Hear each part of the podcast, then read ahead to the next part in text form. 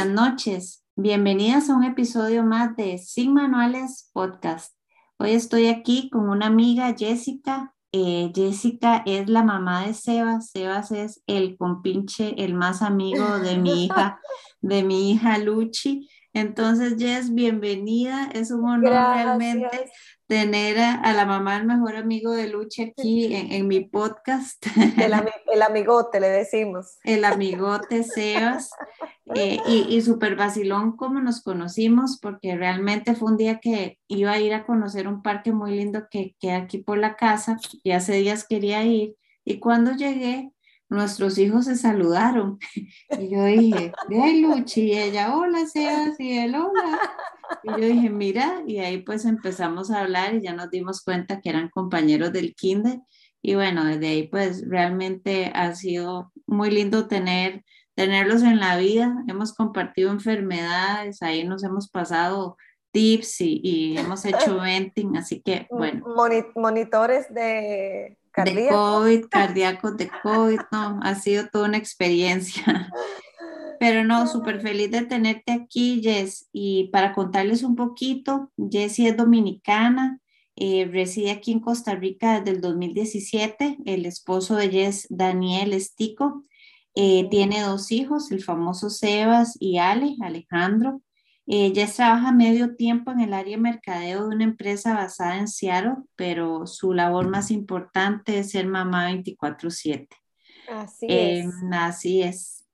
Y la más cansada. Y la más cansada. Yo creo que, que a veces una jornada de ocho horas en el trabajo no lo deja uno tan cansado, pero tampoco tan satisfecho. Yo creo así que es, al final. Nada tiene recompensa más bonita. ¿Verdad que sí? Jess ayer me puso como que, aunque no lo parezca, soy alegre y divertida y nos dio mucha risa porque es que a veces el cansancio que tenemos las mamás no, no, nos lleva como por una, un túnel muy sombrío, ¿verdad? Pero al final seguimos siendo nosotras, solo que estamos muy cansadas. Pero yo pienso que es una etapa, es una etapa que, que pasará. Pero, pasará. Todo esto pasará. Sí, es un túnel sombrío y así tiene uno la cara. Del pero hay una luz al final. Todo esto pasará. Todo esto pasará. Bueno, ayer le, le, encanta tomar café con sus amigas, ver Netflix con su esposo, eso bueno, cuando, cuando lo permite. Y le encanta la playa, el cielo azul y el calor, calorcito caribeño de su tierra, que de hecho cuando veo fotos ya dan unas ganas de estar por allá. Cuando uno tiene hijos es lo que más extraña, yo pienso, la, la tierrita de uno y la familia de uno. La familia de uno, porque Así eh, es eh, lo he visto con, con, varias amigas que crear realmente hijos lejos de casa es difícil. La red de apoyo se achica un montón. Y eso, que mis suegros son fabulosos y, y, aquí yo he hecho amigas y todo, pero es que como la familia de uno no hay nada. La mamá. La mamá, sí, la mamá. Definitivamente. Bueno, y el tema de hoy, eh, enfrentando un diagnóstico. Entonces, pues, eh, Jess, muchísimas gracias de nuevo por A ti por la invitación. Demasiadas gracias por invitarme. Estoy feliz de estar aquí. Ay, qué dicha. Y bueno, como para empezar, eh, vamos a empezar. Jess, ¿cuándo tuvieron conocimiento de que Seba sería un niño con síndrome de Down? Bueno, nosotros supimos desde el embarazo que había una alta probabilidad de que él nacería con síndrome de Down. Eh, cuando uno está embarazado, los doctores no siempre le dicen a uno, pero alrededor de la semana 12, 13 hay, un, hay una visita rutinaria para medir al bebé, en el cual se toman unas medidas eh, muy precisas buscando cualquier tipo de anomalía genética en los bebés a menos que haya algo fuera de rango, usualmente los doctores no le dicen a uno esto, ¿verdad? Ellos van midiendo calladitos. Uno, pues no nada, nada. Uno, uno, no se da cuenta de nada, obviamente, no quieren mortificar a uno. Pero nada, yo fui a mi chequeo, creo que fue como semana 13 por ahí. Y y bueno, la doctora ahí me, eh, yo oía que ella como que se quedaba, chac, chac, chac, tomaba una misma medida varias veces y efectivamente cuando acabó el ultrasonido me dijo que, nos dijo, porque yo estaba ahí con mi, con mi esposo y con mi suegra, que había una medida que se llama la translucencia nucal, que le salía un poquito fuera de rango, que mi hijo era muy inquieto, que se movía mucho y no se dejaba medir, es inquieto, hasta el día de hoy, eh, pero que ella tomó la medida tres veces y que la medida tenía que dar como mucho 3 milímetros y le daba 3 o 2.67, un promedio, algo así, que estaba un poquito elevado. Que eso podría indicar la posibilidad de que Sebastián eh, tuviese alguna anomalía cromosómica, en la mayor parte de los casos sería síndrome de Down, que teníamos dos opciones, o hacernos una amniocentesis, que es la punción en la barriga, eh, que sacan líquido amniótico y te dan un diagnóstico, porque realmente sacan material genético del bebé. La otra opción era un examen de sangre, que, que lo que arroja es una probabilidad. Eh, es un examen de sangre que junto con lo que te da el examen de sangre, más la edad materna, más no sé cuáles otros factores, te tira una posibilidad. Entonces, nada, eh, obviamente ese día fue una cosa, o sea, cuando la doctora empezó a hablar, uno como que se nubla.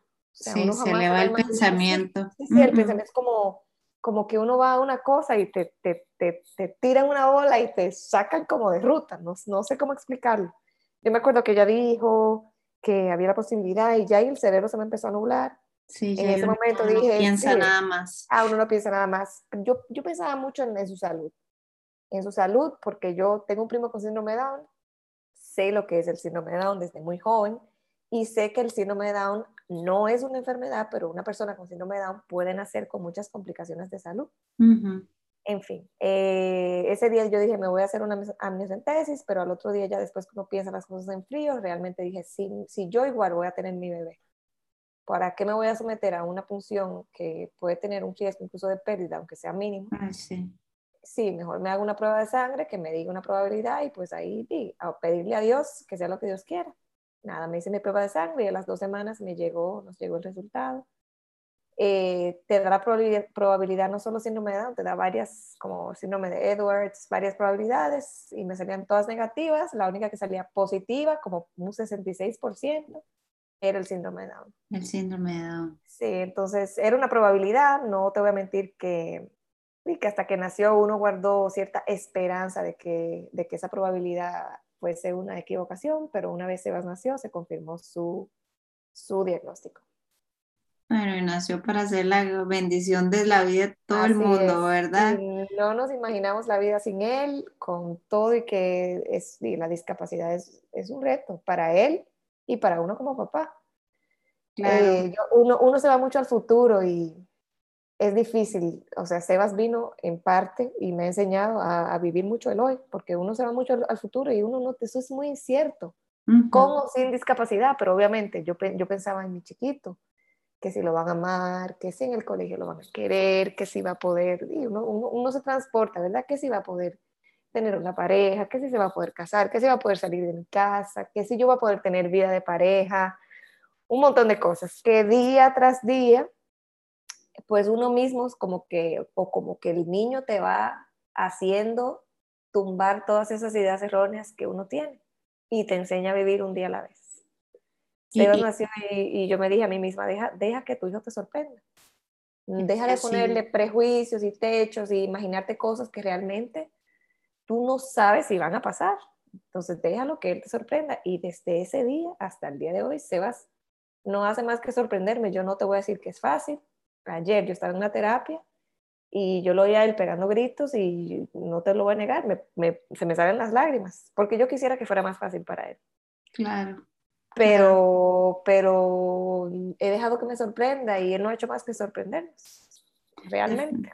Definitivamente, y uno que, que lo tiene cerca, uno, uno ve todos esos eh, aprendizajes, ¿verdad? Y creo que la mayor bendición, Jess, para todos es vivir el presente, porque tal vez eh, como sin síndrome de Down, uno no sabe si mañana vamos a estar, ¿verdad? Entonces hay que aprender a vivir el momento y a veces a uno le genera muchísima ansiedad pensar, eh, no sé, yo creo que a todas las mamás les pasa, yo tuve una época en que si, si me muero, y si me ah. muero y luchi. Entonces, Ay, o sea, qué cosa tan terrible. Es terrible esta mente, uno dice, basta ya, ni siquiera sé qué va a pasar mañana y, y, vivir el momento. Así que yo creo que es uno de los mayores aprendizajes.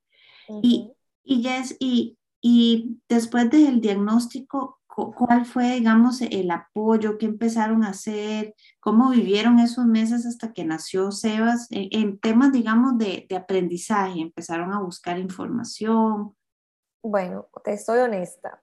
Ese primer día, estábamos en, en, una iglesia en el bautizo de mi sobrino y yo ese día, o sea, lloré demasiado.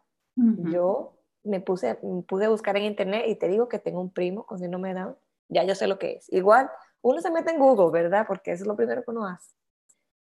Y ese día yo me acuerdo, estando en la habitación de mi cuñada, yo me dije a mí misma, esa es la última vez que usted va a leer nada más con respecto a este tema. Ese bebé que está en tu barriga es el mismo que hace dos horas antes de recibir el diagnóstico. Él se merece una mamá tranquila y mi esposo también. Entonces, em, yo soy muy creyente en Dios, mi esposo también. Nosotros dijimos, bueno, es lo que es. Si viene con síndrome de Down, igual va a ser un bebé amado. O sea, eso no va a cambiar absolutamente nada. Vamos a tratar de pasar este embarazo tranquilos. No te voy a decir que fue fácil, porque obviamente cada vez que había un chequeo médico es como el miedillo, ¿verdad? De que algo pueda salir, de que una cardiopatía, de que algún problema en los intestinos, de que cualquier cosa, ¿verdad? Pero oramos mucho, le pedimos mucho a Dios, y nos apoyamos demasiado en la familia, en la mía, fuimos a Dominicana, recibimos mucho cariño, mucho apoyo de la gente. Yo pienso que para mí eso hace la diferencia. Yo no sentirme sola en, en, cualquier proceso duro que estoy viviendo y para mí eso fue clave y la familia de Dani también. El apoyo y el eh, apoyo también de, de la pareja, ¿verdad? Demasiado y Dani, o sea, yo, eh, pues, imagínate, primer pensamiento, no le, voy a poder, no le voy a poder dar a mi esposo el hijo que él siempre soñó. Cuando yo le dije eso a mi esposo, mi esposo me dijo, pero deténgase ya mismo. O sea, ese hijo es suyo y mío. No es el hijo que usted me da, es el hijo de los dos y lo vamos a amar como él sea. Entonces, sí, obviamente uno es la mamá y es la que lleva el bebé adentro y uno tal vez vive emociones que ellos no viven, pero es primordial el apoyo de la pareja. Claro, es eh, No leí mucho, no leí mucho, te soy sincera, no leí mucho porque yo dije que no me iba a martirizar porque la información sigue siendo muy desfasada. Em, hablé con mi tío y mi tía, que tienen un hijo de 27 años con síndrome de Down, y, yo, yo sé lo que es. Igual pienso que cada persona es diferente y que mi primo Guille pudo haber crecido de una manera y yo veo que Sebas va creciendo de otra porque es diferente. Es otro entorno, es otro momento. Claro. Exactamente. Entonces, no, no, no me informé. Ya después que Sebas nació, lo que hice fue que empecé a buscar familias y apoyarme en familias que tienen o que tenían hijos con síndrome de Down. Y yo pienso que no hay eh, ejemplo, no hay referencia mejor que ver familias reales con hijos con síndrome de Down. Lo vive uno de primera mano. Exactamente. Uno se mete en Google y todavía hay fotos incluso súper desfasadas, información, o sea, hay websites oficiales que todavía dicen que el síndrome de Down es una enfermedad que se padece, el síndrome de Down no se padece. Es una condición genética que se tiene o no se tiene, no se padece, no se sufre, eh, no se quita, no se cura. Entonces, sigue habiendo mucha información desfasada y, y, bueno, lo que yo hice fue ya, una vez nació Sebas, pues obviamente siempre hay un amigo de un amigo de un amigo que te pone en contacto y sí, así empecé yo con, con contactos y, y bueno, y después surgió lo que es el blog, que más adelante hablaremos de eso y por ahí entonces ahí yo tengo como referentes. Los referentes. Sí, pero durante el embarazo traté de pasarlo tranquila. Igual le poníamos música, le cantábamos. Por eso le encanta bailar. Ah, sí, y le poníamos música, de ¿verdad? Musiquita, musiquita, musiquita reggaetón, yo no le ponía Baby Mozart. No, no, por eso él es, es, es un bailarín innato. De ahí nace la idea de Loki Sebas, porque para las que no saben, eh, Sebas es famoso. Eh, tienen eh, una página de Instagram, ahí después lo ponemos en el post, Loki Sebas. Y bueno, es, es increíble, ¿verdad? Cómo uno vive diariamente con Jess, con la familia, los avances de Sebas. Uno realmente lo siente muy cercano. De ahí surge la idea. Contanos un poquitito, Jess, del, del objetivo de la cuenta y cuál ha sido el alcance hasta el momento. Yo, hay muchas familias que tienen su blog en Instagram, ¿verdad? Cuando Sebas nació, yo lo pensé y dije, bueno, por dos motivos. Primero, para que mi familia pueda verlo, pero igual yo tenía mi Instagram personal. dije, tal vez lo hago ahí. Segundo, para informar y para desmitificar un montón de información que hay, como dije anteriormente, en, las, en los Google y en todo eso, como para mostrar la realidad y para acompañar a familias y a mujeres y a papás que se, que se pudiesen estar sintiendo de la forma en que nos sentimos nosotros.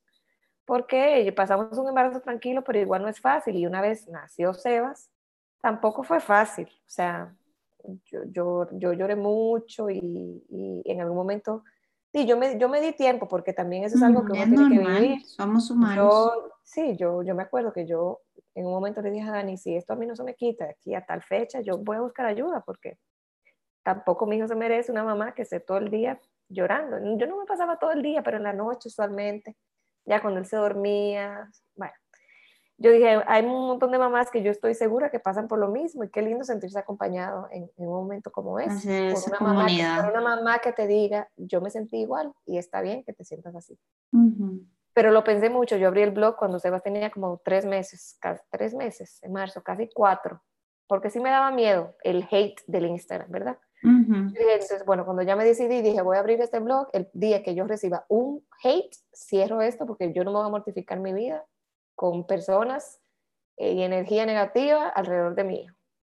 Y puedo dar testimonio que hoy, después de, yo abrí eso en el 2019 y estamos en el 22, nunca he recibido ni medio comentario negativo acerca de Sebas ni de su condición. Nunca. Eh, nunca tampoco pensé que esa cuenta crecería tanto, tampoco es una mega cuenta. Pero es inmensa sí es grande, pero jamás, jamás me imaginé que llegaríamos a la cantidad de seguidores que tenemos. Trato de que sea una cuenta súper orgánica, no me gusta, sí, yo no tengo esa cuenta para ganarle plata. Entonces he tenido acercamientos tal vez de algunas marcas, sí, a veces me mandan regalillos, pero no es una cuenta que tiene un fin monetario, lucrativo. Y para mí es hermosa. Primero me sirvió de catarsis, para hacer catarsis y contar mi historia y poner en a otras mamás a hacer catarsis, de hecho. Sí, sí, sí. A mí me encanta escribir y bueno, me sirvió como plataforma de sacar todo lo que yo tenía dentro. Em, obviamente esa intensidad de sentimientos con el tiempo va bajando, ya la cuenta igual va evolucionando como evolucionamos nosotros, y ahora yo tengo otro hijo eh, la cuenta sí es de Sebas, pero ya ahora está Ale.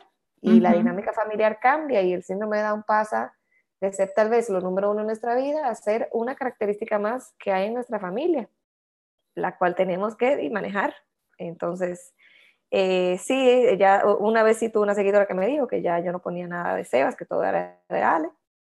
Y yo le dije, bueno, o sea, la, gente evoluciona, la cuenta evoluciona, hemos evolucionado, ahora somos una familia, ahora Ale va a salir, porque Ale es el hermano, y Sebastián ya tiene tres años, Sebastián no quiere que yo lo grabe. En esa O sea, él es un teenager, no quiere que yo lo grabe, me dice que no, no, no, entonces no lo voy a sacar. Bravo, porque no quiero tampoco exponerlo de esa forma. No lo voy a sacar haciendo berrinche, porque de eso no se trata la cuenta. Entonces, nada, la cuenta ha ido creciendo de manera orgánica, la cuenta sigue siendo informativa, yo realmente no tengo el mismo tiempo que tenía antes, pero la mantengo viva y sí quisiera en algún momento ya más tranquila seguir, seguir posteando con el objetivo de lo que es la cuenta. Me da miedo ser cansona, porque la cuenta es como, yo digo que ya ha pasado a ser mostrar el síndrome de Down desde nuestra cotidianidad. Yo creo que eso es lo hermoso de la cuenta, que ya, lo, lo hace ver muy real, muy es vivo. es. lo que es. Es lo que es. Entonces, de vez en cuando pongo mis posts informativos porque a veces me hacen preguntas todavía que hay como muchas dudas alrededor del tema. Por ejemplo, ayer, que si el síndrome de Down tiene grados o niveles. Y aprovecho y algunos stories de eso, pero ya está todo guardado en los highlights. Ya la cuenta es más así como nuestra cotidianidad y cómo lo vivimos. Y vamos a ver cómo evoluciona hacia el futuro, pero por el momento es eso, mostrar a Sebas lo que es sus terapias, cómo es la vida con Ale, cómo soy yo ahora como mamá de dos. ¿Y em, cómo es tu vida ahora como mamá de dos, Jess? ¿Cuál ha sido, digamos, aparte, de lo caóticamente hermosa, yo, yo me acuerdo como cuando ibas a tener a Ale que estabas muy preocupada, eh, como con el impacto que eso pudiera tener en el tiempo que le dedicabas a Sebas. ¿Cómo has manejado eso? Hoy hablaba con unas amigas y le decía, me, ha costado, me costó más pasar de uno a, uno a dos hijos que de cero a uno y incluyendo, o aparte del hecho de que de cero a uno venía con una discapacidad, que igual fue duro, pero para mí de uno a dos me ha superado, muchos días me supera. Claro. Primero porque no siento que intento todo y no doy abasto. Me, me requiere uno y acabo me requiere el otro acabo me requiere el otro, acabo y me paso el día hasta que se acabe el día. Uno me habla por la mano, el otro quiere el pecho. Uno me agarra de la pierna, el otro me, me pega un, apretón en el cachete. O sea, es el día entero. Me siento como una malabarista. Sí. El tiempo de Sebas, obviamente, se vio demasiado afectado. Los primeros, digamos que dos o tres meses de Ale, sí hizo mucho berrinche, que Sebas no es de hacer berrinche.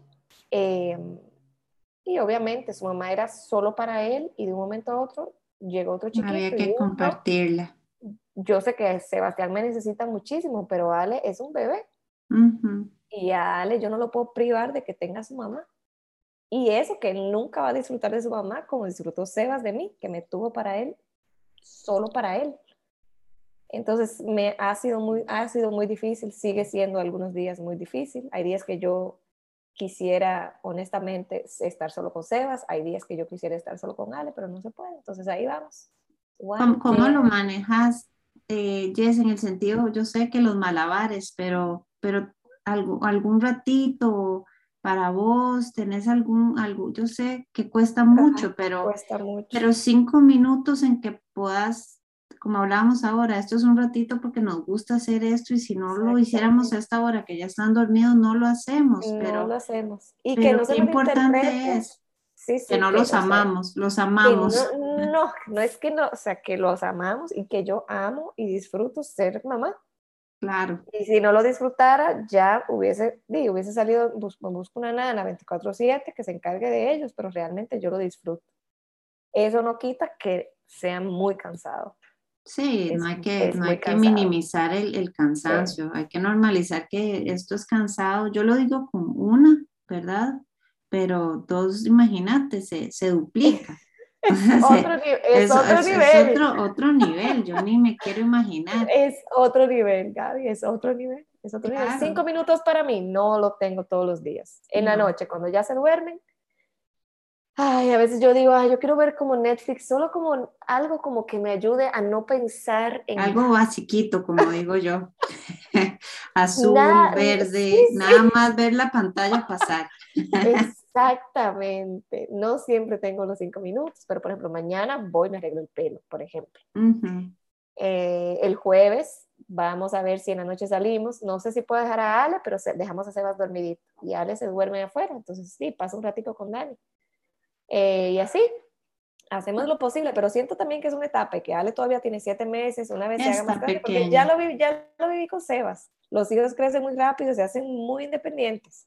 Obviamente la etapa de la etapa de toddler tiene sus tiene sus retos, pero definitivamente ya no necesitan tanto tenerlo a uno ahí.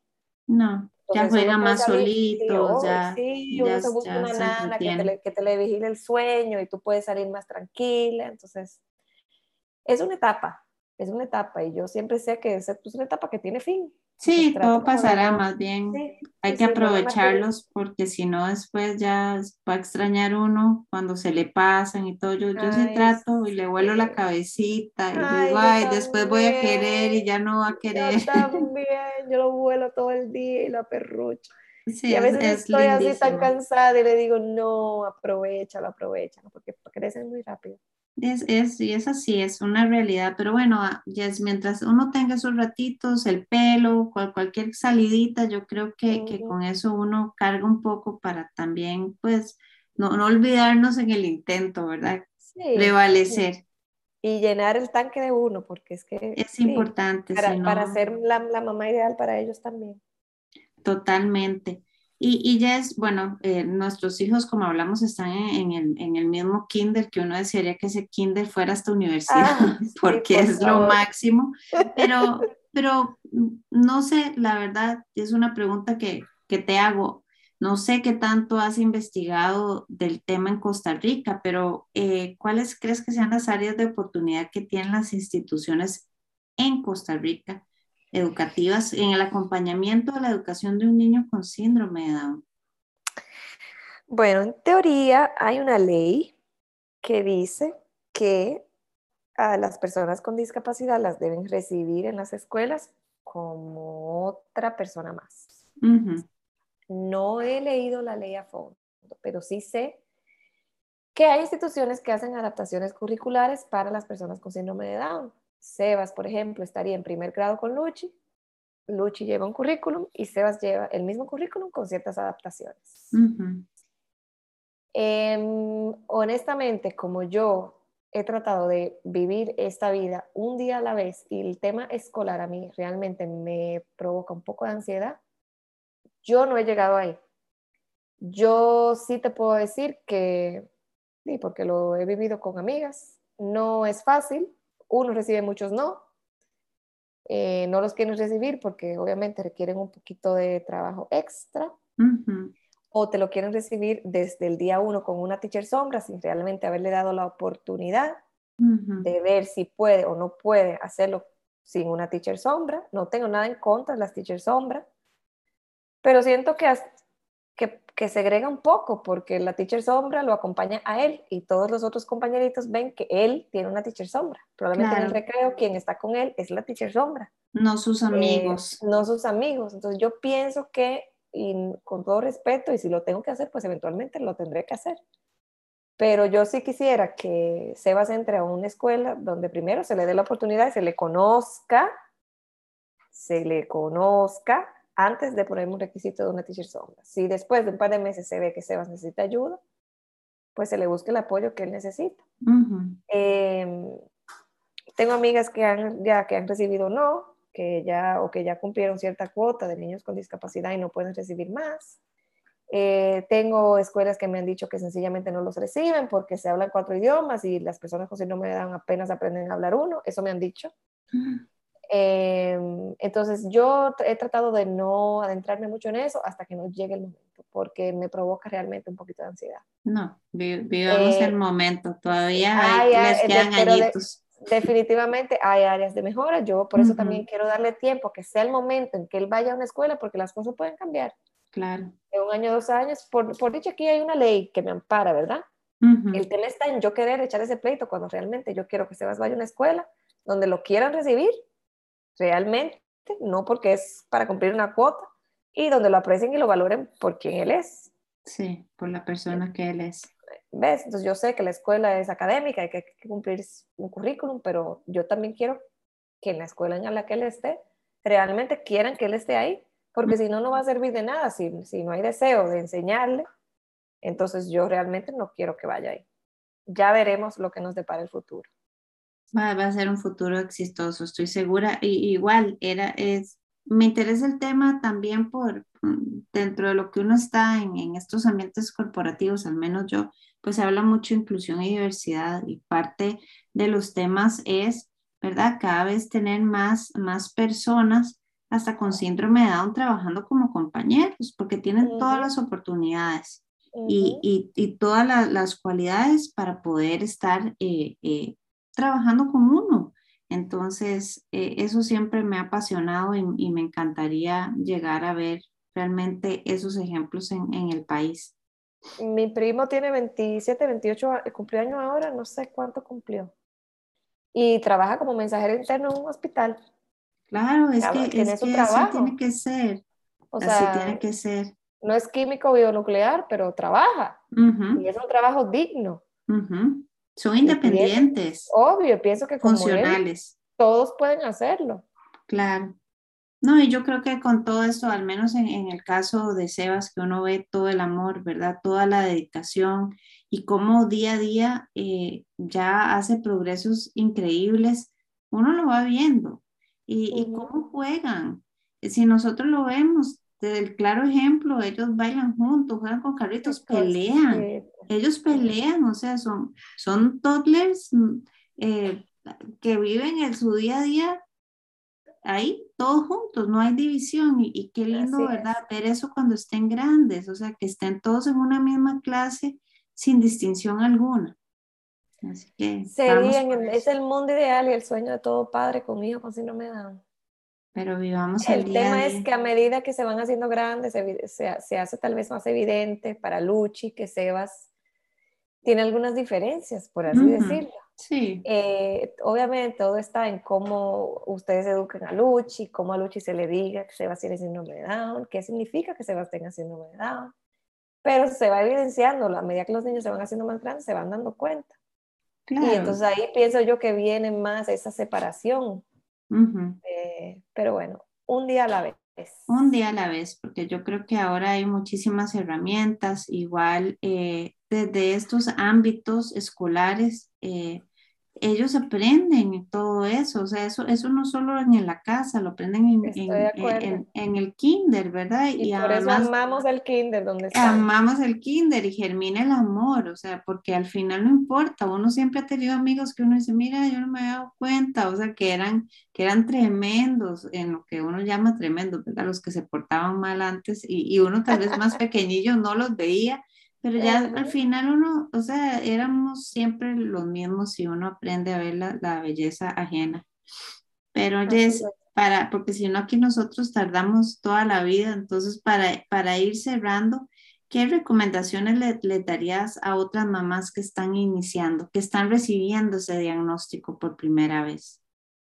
Ay, Dios. Bueno, primero, que se permitan sentir todo lo que tienen que sentir y eso muchas veces incluye la culpa, porque uno llora por un hijo que uno ama y uno se siente culpable. Em, que se apoyen en familias que tienen hijos con síndrome de Down. Si son contemporáneos a los de ella, pues mejor, porque es una mamá que va a estar viviendo probablemente lo mismo que tú. Y te vas a sentir acompañada en ese proceso. Y como dije anteriormente, es permitirle a tu hijo que te sorprenda. Muchas veces uno mismo papá de un niño con una discapacidad viene con prejuicios y le pone techos o quiere venir a ponerle techos.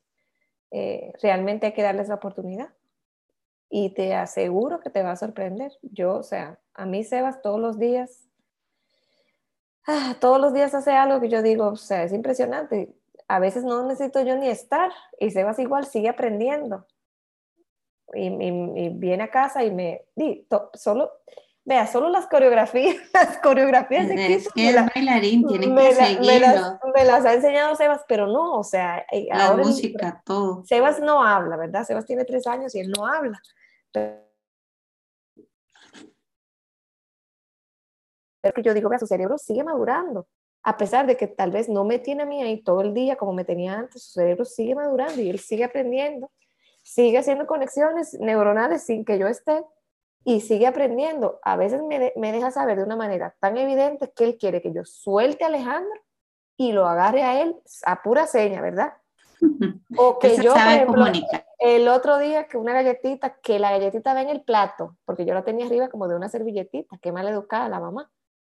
Y él me quería, él me decía, y él me hacía una moriqueta, y yo no entendía lo que él me decía. Yo le digo, mi amor, no te entiendo, ve y enséñame lo que quieres. Y él va y me trae el plato, como que me dice, ponga la galleta en el plato.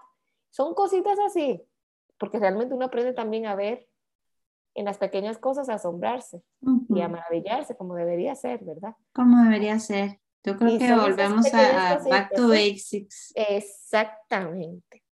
Entonces, nada, deja que tu hijo te sorprenda. Eso es para mí el, el mejor consejo. Y nos, vamos, y nos, vamos, con ese hermoso mensaje, de verdad que sí, Jess. Eh, yo creo que eh, a mí lo que me deja este podcast es vivir el día a día, ¿verdad? Porque indiferentemente de la situación que tengamos, lo único que, que tenemos seguro es este momento y, y, nuestros hijos en este momento y a disfrutarlos y amarlos y a que nos sorprendan. Así, que, pues ha sido un placer, realmente un placer tenerte aquí. Ahí luego... De tenerlos en nuestra vida. Luchi es la primera amiga de Sebas. Les voy a leer esto rapidito, porque yo, la, yo no sabía quién era Lucha hasta el día del parque, pero en la primera evaluación de Sebas en el kinder decía lo siguiente. Eh, dice, Sebas ha creado una conexión muy linda con las teachers y además en el tiempo de recreo busca a su amiga Luciana para jugar con los carros. Sebastián se acerca a observarla y le acaricia el pelo. Ay, eso. Se me hace un nudo en la garganta. Cuando la profesora me leyó eso, yo no sabía quién era Luciana, pero yo quería saber quién era Luciana. Yo no se puede imaginar lo que eso tocó mi corazón. Y nunca me olvidaré de Luchi. Nunca, nunca, nunca, porque es su primera amiga. Fue su primera amiga, qué lindo. Y, yo también recibía eso y cuando llegaba al kinder le decía a la teacher, ya llegó Sebas, yo, pero ¿quién es Sebas? Y ya después me decía, bueno, sí pelean un poco, siempre quieren el mismo carrito.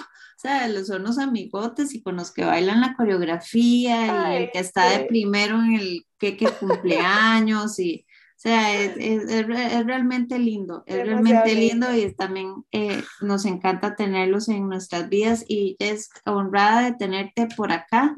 Luego yo les dejo, claro, yo feliz. Después eh, les dejo en el post la cuenta de Loki Sebas y les dejo unas fotos preciosas para que, que, que lo conozcan. Y bueno, pues nada, Jess, muchísimas gracias. Gracias a ti, Gaby. Buenas noches a todas y nos escuchamos en el siguiente episodio de Sin Manuales Podcast.